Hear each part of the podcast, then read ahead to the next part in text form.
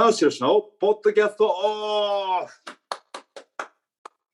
はい、始まりました。棚橋宏のポッドキャストオフです。はいえー今回もリモート収録なので、えー、ハキハキと、はいいつも以上にハキハキと、はいえー滑舌よく喋っていきたいと思います。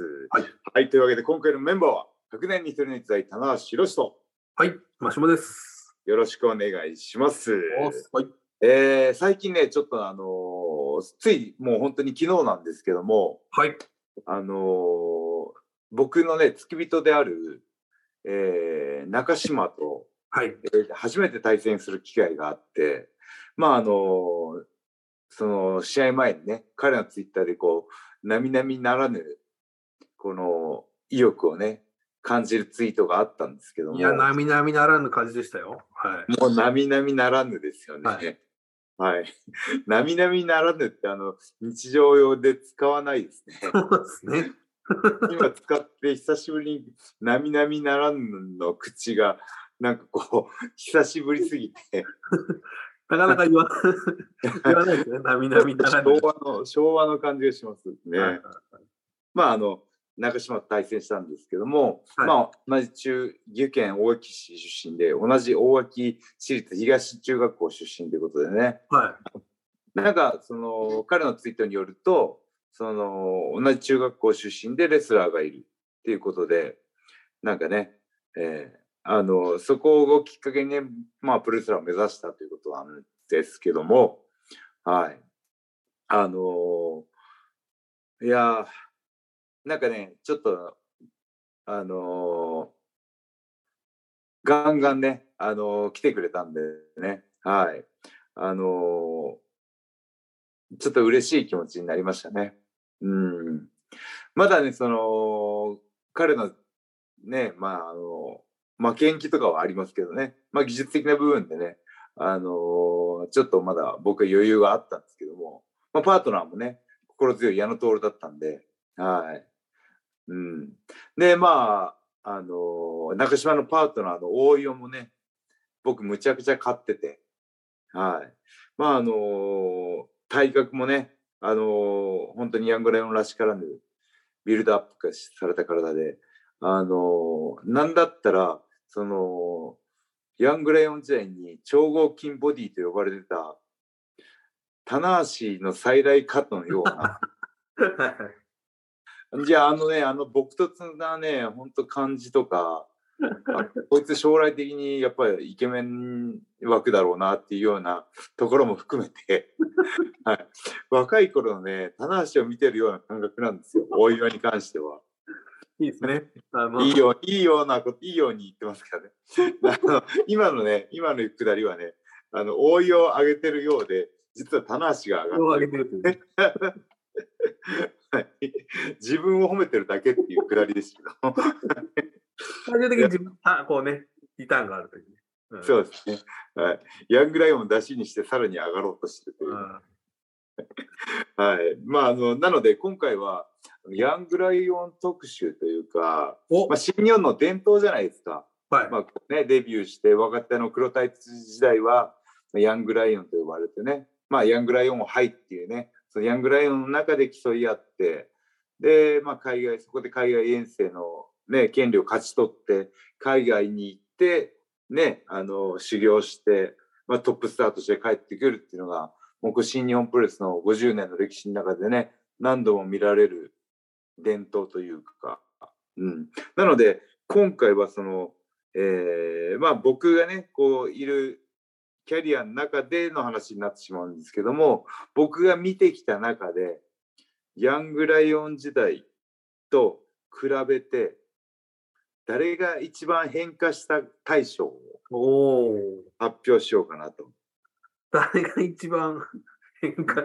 なるほどね。はいはい。長い、長いな、長い。あ、じゃあ、えーこんなに変わった大賞。あこんなに、こんなに変わってしまった大賞。こんなに変わってしまったでしょ。はい。大賞をね。まあ、でもそうですね。そういう意味で言うと、うーん、はいどうですか？でも、いやー、どうですかね、結構、そうですね、まあ、僕の後輩なんで、まあ、ににね、20年、23年のキャリアあるんで、かなり大体後輩なんですけど、もう結構ね、だいぶ、はい。もう、先輩よりは後輩の方が多いというね。はい。なんですけど、まあ、その中でもね、特に変わったのはこいつじゃないかっていう。おはいうんうんえーちょっとさい最初、こう、思いつくままに、純不動で純純不動でノミネートしていって、はい。ねはい最後にはあの大賞を発表します。あ、いいですか。はい。はい。えーまあ今ね、あの、大活躍しているという意味では、はい。高橋宏夢。ああ、これやっぱり最初に来ますかね。なるほど。うん。まあ、あの世代はそうですね。うん、ちょうど一番こう、新日本プロレス厳しい時に入った、まあ、実は僕もその、こ同期ぐらいなんですけどね、ヒロム選手。うん。2010年ぐらいかな？もっと後か。そうですね。あのー僕デビュー戦も見てるので、はい。えっと、2010年かな？ちょっと。2011年とか、僕、ブログでいじり倒してた時期があったんで、はいはいはいヤングライオン時代にね、あの、アメーバブログで変顔させて楽しんでた時期があったんで、そうですね。うんはい。何年入門になってます？高橋宏も。えーとですね、えーはいデビューが2010年なので、あうんと2010年入門が2009年なのかな？あ、そうかそうか。もうそんなキャリアになるの？そうですね。ね、もうキャリア13年、4年、そうですね。そういう意味3で年ぐらいか。うんねそうか、早いなあうん。そうですね。2010年、だから2000、そうですね。2009年の時はでもだ入れなかったのか。田口選手が、あの、プッシュしたと、ウィキペディアに書いてありますね。いや、あのーやっぱ身長がね、少し足りなかったんですけど、はいはい。あのーその時はね、あのーテスト種目に、えー道場の前の50メートル測って、50メートルダッシュがあったんですよ。ああ、はいはい。はい。それがむちゃくちゃ速くて、ね、それでこいつすげえなってなって、あのーまあ、そのね、あのー新日本プロレスの新人の規定には身長足りなかったんですけど、まあ、それ入門となってね。はい。いやー、なので、あのーあとね、その、その、スポーツの経験も陸上かな？そうですね。なんではい。まあ、その格闘技経験がない中で入ってきて、一からね、道場で基礎体力、スパーリングなんかもね、苦労したと思うんですけど、今の活躍ですよ。うーん。うん。まあ、あとね、その、記憶の新しいとこだと、首の毛がね、そうですね。あれで2年ぐらいかな。ね。あのーやっぱりこう治療に専念しないといけない時期があってね。あやっぱああいう経験をした選手っていうのはやっぱ精神的に強くなるんだろうなと思ってね。うん。いやーいやもうやっぱりね、こう何がね、あのー高橋宏夢のすごいところかなって僕あのあのーちょっとだけ考えた時期があって、ははい。ねその身長、運動神経、ね、まあ、海外遠征でね、ガラッと変わったあの派手なね、空気感っていうのも、もちろんね、プラスにはなってるんですけど、あの、一番は、あの、もうこれはね、言葉で言い表せないんですけど、い。はい。主人公感があるんですよ。うわあ。こはれ大事ですね。これはね、もう本当に後付けできない、はいはいはい。持って生まれた主役感というかね、はい。うん、なんかこう僕らもねこう小さい頃からジャンプの漫画とかテレビアニメとかこう見て育ってきてる中でなんか主役っていうのはなんとなくこんな感じなんじゃないかなっていう、はい主役的な要素があるじゃないですか。ドラゴンボールの悟空とか確かにありますね、ヒロム選手はね。北斗の拳のケンシロウとか、ね、今だったらね、そういう、なんか、そういうところにね、なんとなくね、こう、要素を持ってるんですよね。うんだから少年漫画主人公感はすごいですよね。すごいですよね。だから、それがまあヒロムのアドバンテージとしたらすると、もう他の選手むちゃくちゃ大変なんですよ。うん。なんでかっていうと、やっぱりこう、主役感、主人公感があると、物語をその人目線で見てしまうんですね。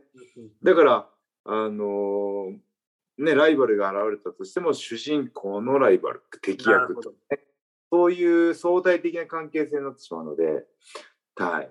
ただね、今のジュニアが面白いのが、デスペラードもはい。あるんですよ。なるほど。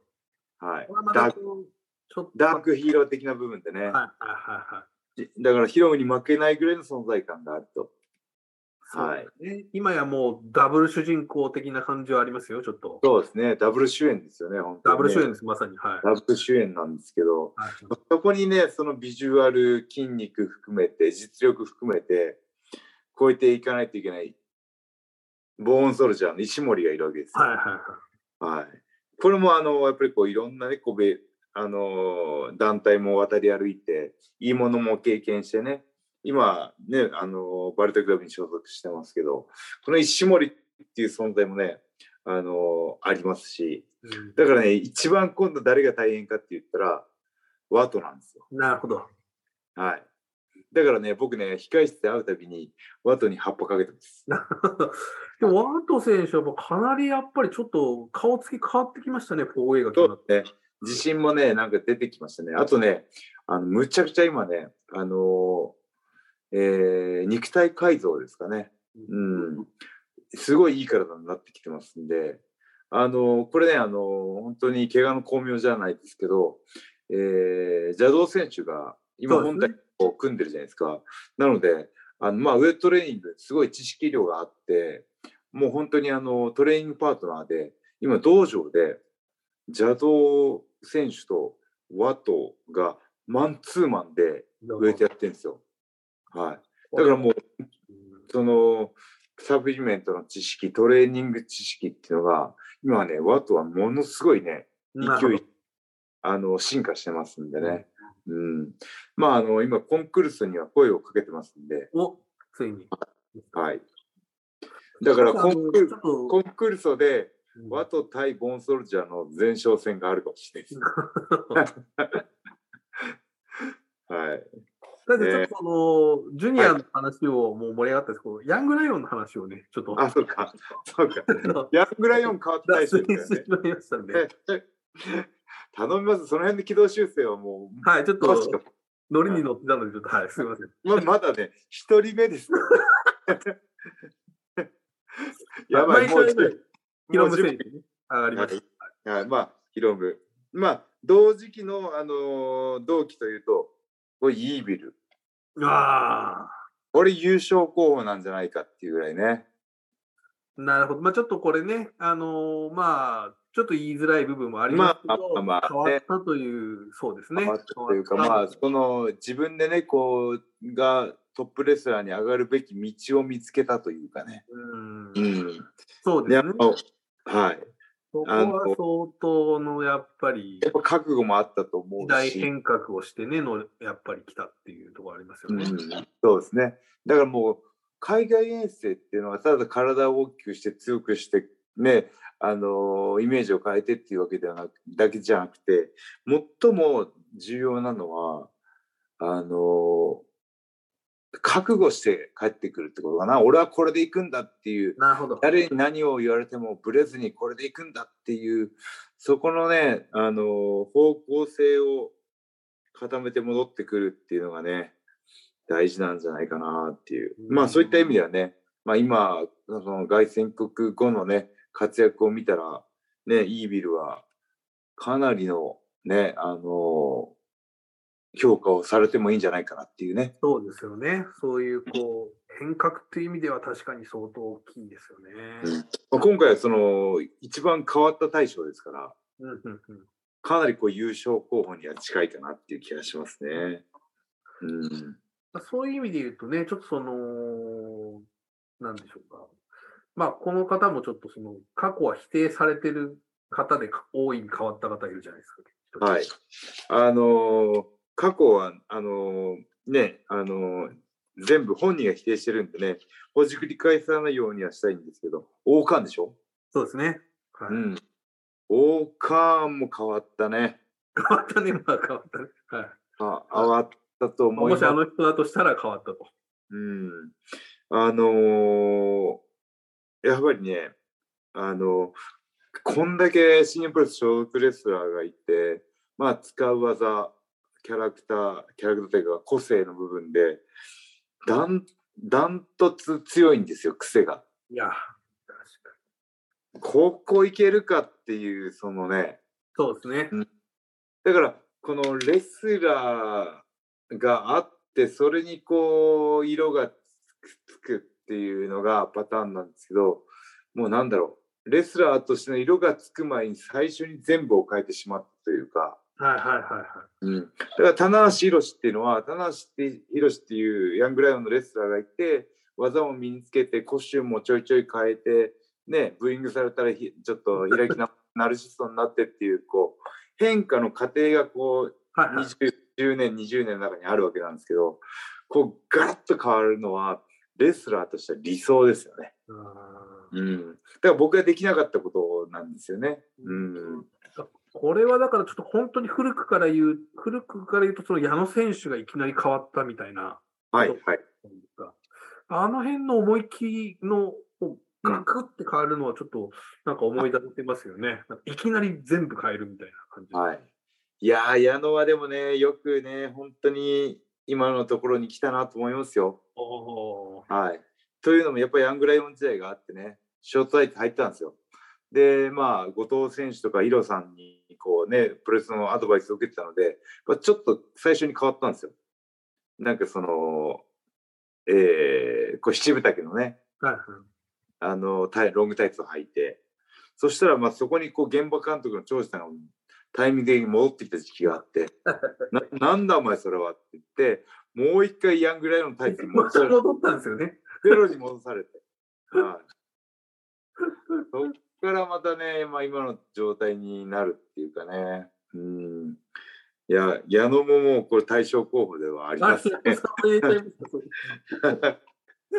はいまあ、うんまあでも、オーカーン選手はやっぱそうですね。ちょっと。ねえいや今のね本当にやっぱりこう会場の人気まあこうあとは発信力ですよねまあその自分が好きなねそのジャンルアニメとか声優とかねまあそういう部分も含めてのその今一番発信力があるレスラーがオーカーンなんじゃないかなっていうねのは思いますね。うん。逆に言うとあれですね、そのまあ、棚橋さんに近いところで言うと、はい。その、翔選手、楊選手というのは、そのちょっと棚橋さんパターンというか、はい。ちょっとヤングライオンの時からこうちょっとこう、なんですか、徐々に徐々に今形を変えてるなっていうね、感じがありますけども。はい。もうこんだけね、ガラッと変わったのは彼が一番かなと思いますね。うん。はい。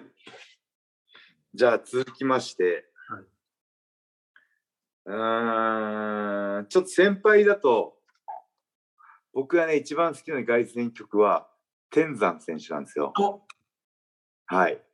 ファンの頃。はい。ファンの頃、誰が帰ってきたんだろうと思ったらね、ああってなってね、うわー全然違うじゃん。で、今ほど海外での様子っていうのが伝わってこない時期というか、はい。インターネットもね、それほどないし、ツイッターとかももちろんあるわけもなく、はい。ね、海外でどんな試合をしてるかっていうのもわかんない中で、ね、えー後ろ髪伸ばして、天山本っていうこう、角つけて、120キロになって帰ってきた天山選手に、僕一気にファンになっちゃって、あ。はいやっぱり僕あのうんはい。大天山ファンだったんですよ。あ、そうですか。はい。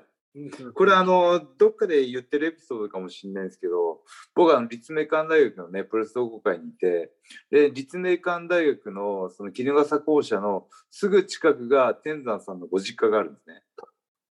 はいそうか、そうか。そうなんですよね。はい。で、天その天山さんのお父様がよく行く銭湯が近くにあったりとか、昔、天山さんがよく行ってた餃子の王将があったりとかってする、ものすごい地元で。なるほど。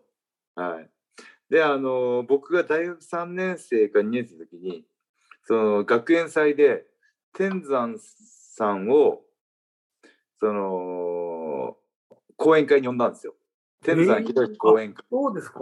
へえ。はいで、あの、僕が大の天山ファンだったので、みんなが気遣ってくれて、はい。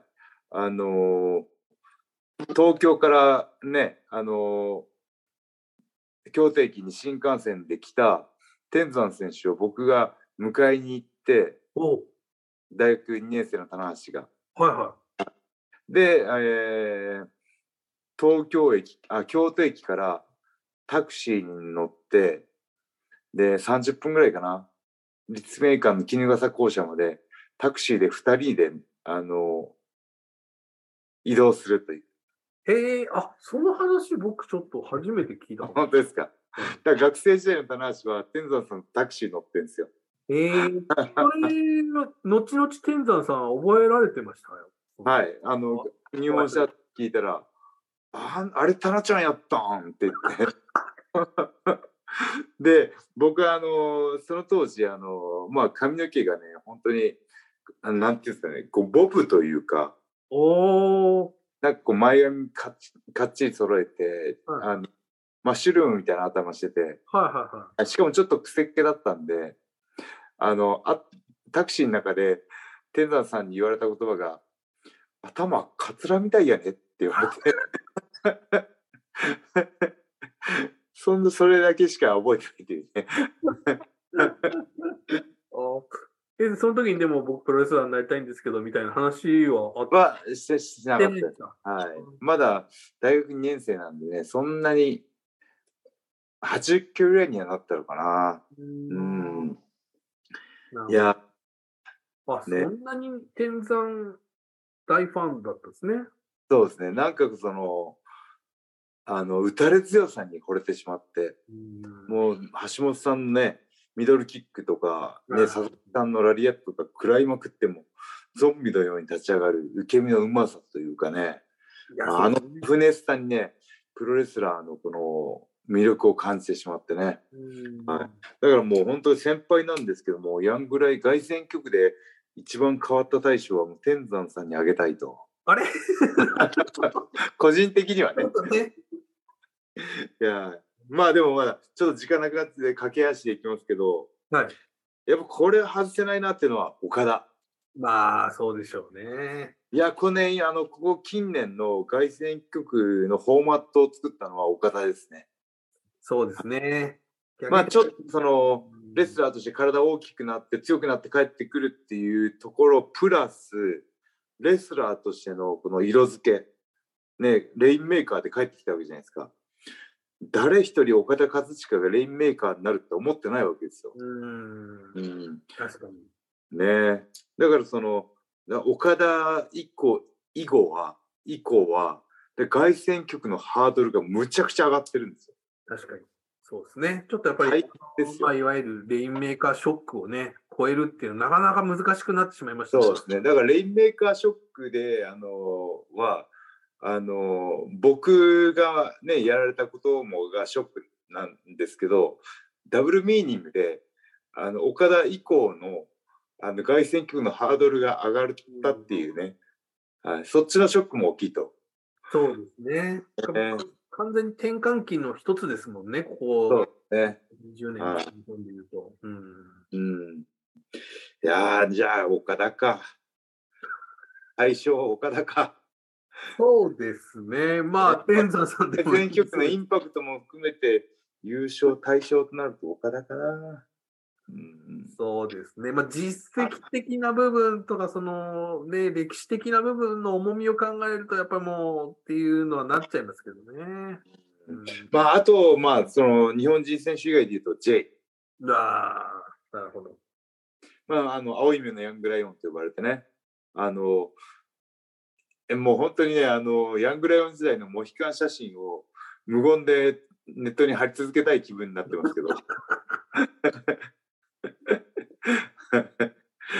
ぐらい今はやっぱりもうかっこよくてね、体つけのね、スイッチキングと言ってますけど、モヒカンだっただろうと。お前昔の昔モヒカンだったじゃないかね。今スイッチブレードになってるけどもね。はい、っていうぐらいやっぱり今色気もね、やっぱ持ってる雰囲気もトップ中のトップですね。はい。やっぱあとコンディションの維持。はい。やっぱこうフィジ、フィジカルの部分で力強さ、ね、あの腹筋割れててビジュアルの良さっていう部分では他の追随を許さん許さないぐらい圧倒的に J なんでね、うん、J かな優勝はおはい、いやでもなまあでもまあノミネートはこんくらいにしておきましょう時間的にねなるほど、はい、ヒロムイービルオーカーンそうですね岡田で J でまあ番外編で天山さんがいるわけなんですけど、これ6名の中で、はい、えー、こんなに変わった大賞を発表します。あ、お願いします。はい。はい。えー、そうだな、決めきれないな。決めきれないけども、えー、今後のそのプロレス界の期待値も含めて、えー、こんなに変わった大賞はオーカーンです。おなるほど。これはちょっと意外でしたけど、はい、そうですか。はい。あのー、えー、オーカーンっていうね、あのー、がヤングライオン時代のイメージがちょっとあるんですけど、ちょっとね、やっぱこう、ムキムキでもない。はいはい。ではあるけども、その、どこをどうね、フォーカスして、ね、あのー、人気レスラーというかね、あのー、一流のレスラーになるかっていうとこは、えー、僕はちょっと見えなかったのが、僕のね、本当その先見の目がなかったっていうことなんですけど、その僕、棚橋宏の予想を一番超えたという意味では、なるほど。うん、いやもうヒロムもねあのイービルも岡田もジェイも圧倒的な凱旋なんですけどもその中でもやっぱりこう一人挙げるとしたらうん今後の活躍の期待値も込めておかんかなっていう気がします。マーシー大賞あります？そうですね。マーシー大ちょっとね、自分ごとき言うのはあれですけども、はい、まあ、うーん、まあでもさっきもね、出たやっぱヒロム選手はやっぱりちょっとその、ね、一番最初のヤングライオン時代のデビューも、デビュー戦も、もしかしたら、そうですね、デビュー戦かな？デビュー戦はもう見てるので、はい、で、あの、まあ、新日本に入った時期もね、大体似たようので、はい、まあ、ここまでっていうのはやっぱりちょっと、確かに。はい。できなかった。うん。もう今、圧倒的にレス、新日本の中で圧倒的に花があるって言ったらヒロムですもんね。うん。まあ、その本当に、まあ、オカン選手とかもね、似てるかもしれない。まあ、その自分のもほど持ってたものを、この、まあ、いろいろある中で、ここをバーンと改革させるっていう、その、はい、手の部分をドーンとこう前面に出すっていう考え方ではちょっとね、似てるというか、確かに。ここまで大きくなるんだっていうのはちょっとびっくりしましたよね。はい、あのこの凱旋曲でこうねいろいろこう身につけているものは僕ね後付けではなくてもともとあったものを開花させて帰ってくるっていう印象の方が強いですよね。はいはいはいはい。あそれが凱旋曲の成功の方程式というか、はい、僕、まあ、凱旋、あの、海外遠征はないんですけど、僕もね、やっぱりこう、真面目な、ね、一生懸命のレスラーをやってたんですけど、あの、急にチャラくなったら、こう、レスラーとしての目が出始めたというかね、みんなの心に留まり始めたというかね。だからもともとあるものを開花させてくるのが海外遠征で、たまたま僕は日本で開花してしまったっていうだけでね。はいいやー、面白かった。いやー、面白かっちょっとね、あ新しいというか、まあ、あとね、やっぱその今後もそういう意味では、まあ、成田選手も帰ってきてますし、た。ああ、そうだ。そういう意味では、今海外にいるね、選手、う海の、うんえー上村ですよね。はい海外遠征に行ってるやつらがこれからバンバン帰ってきたら、ね、あのーまあ、こういった今回のポッドキャスト的な視視点でね、はい。見るとよりね、凱旋曲が待ち遠しくて楽しみになるかもしれないんでね。ね、ここをねね、うんうん。そして中島選手とかもね、今後、まあ、もうすでにちょっと、あのかなり個性的な選手です、ね。個性で、もう、もうやちょっとヤンキー、ヤンキーというかね、ややからからが、キャラができれてないよね。できちゃってるんでね、あのー岐阜こんな人ばっかりじゃないんでね、正しさはね、あの番長だと思っていたというね。僕、あの、全然番長、番は張ってないんでね、あの勉強が。ただ勉強ができて、運動も神経も良くて、体育祭で応援団やってたんで、むちゃくちゃモテてたっていうだけで、全然番ではないんでね。そうですね。ただの人気者だっただけ。それをね、やっぱりこう、さらっと言えるところはね、なかなか。一個も謙遜してない。これはやっぱ棚橋宏ですよね。あこういったものをね、身につけて帰ってきてほしいわけですよね。あはいね。はい。はいいや、とても楽しい回でしたね。はいまあ、今後のね、ヤングライオンの活躍、ね、新新日本での活躍、ね、海外で、ね、今言ってる選手の凱旋っていう部分もね、あの新日本プロレスにとってね、本当に財産でもあるし、はい。でファンの人にとっても楽しみであるのでね、ぜひ注目してみていたいただきたいなと思います。はい。はい。というわけでね、お時間ですけども、最後に告知です。えー新日本プロレスは、えー次期シリーズは、もう始まってるかもしれないですね。えータッグリーグがありますね試合がありますからね。あうんで、タッグリーグがあって、まあ、えーあとはスターダムさんとの合同興行があったりとか、まあ、そうですね、もうね、あと、なんといっても、11月は、棚橋とマシモの誕生日ということで、そうですね。マーシーの誕生日。これちょうどもう過ぎてるってかな。ねもう過ぎてるかもしれないですね。ね、あの誕生日は過ぎてもあのお祝いのコメント、プレゼントなんかは随時募集してますんでね。そうですね。はい年間募集してますんで、年間で、はい。はい。よろしくお願いしますということで。マーシーありますか？そのね、えっ、と、今、逸材も言っていただきました。えーはい1月20日、あーヒストリックあークロスオーバーか。えっ、と、有明アリーナのね、えースターダムさんと合同工業前に、えー、逸材がタッグを組む林田選手とね、はい。えーポッドキャスト、これ、あのープレミアムの方で収ゲー録、ムでね。はい、します。多分これがもう出てるか出てないかまだわからないですけども、えー今後、ぜひちょっとこちらも聞いてみてください。はい。よろしくお願いします。はい。ヒストリッククロスオーバーでしたっけ？クロスオーバーでよかったのかな ?X。そうですね。はい。なんかヒステリックグラマーみたいですね。ありましたね。服のブランドですね。はい。あれ、ロゴヒステリックグラマーって書いても分かんないじゃないですかね。ヒステリックグラマー。そうですね。ちょっと懐かしいですね、ヒステリック懐かしいですね。一時期流行りましたね。はいやはい。それじゃあ最後余談になってしまいましたけども、はい。えー最後までありがとうございました。以上、はい田中宏のポッドキャストでした。ありがとうございました。